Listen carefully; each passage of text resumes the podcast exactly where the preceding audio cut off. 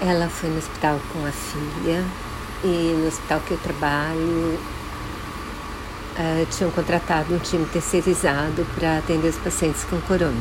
No momento não tem esse time mais, a gente está atendendo. E semana passada eu vi uma senhora linda, tão cheia de vida, tão querida, e ela estava com corona.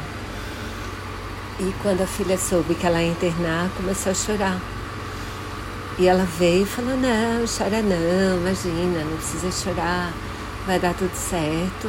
Aí eu achei que podia chorar, sim, porque a filha tinha outros motivos e estava com medo pela mãe, né? Normal.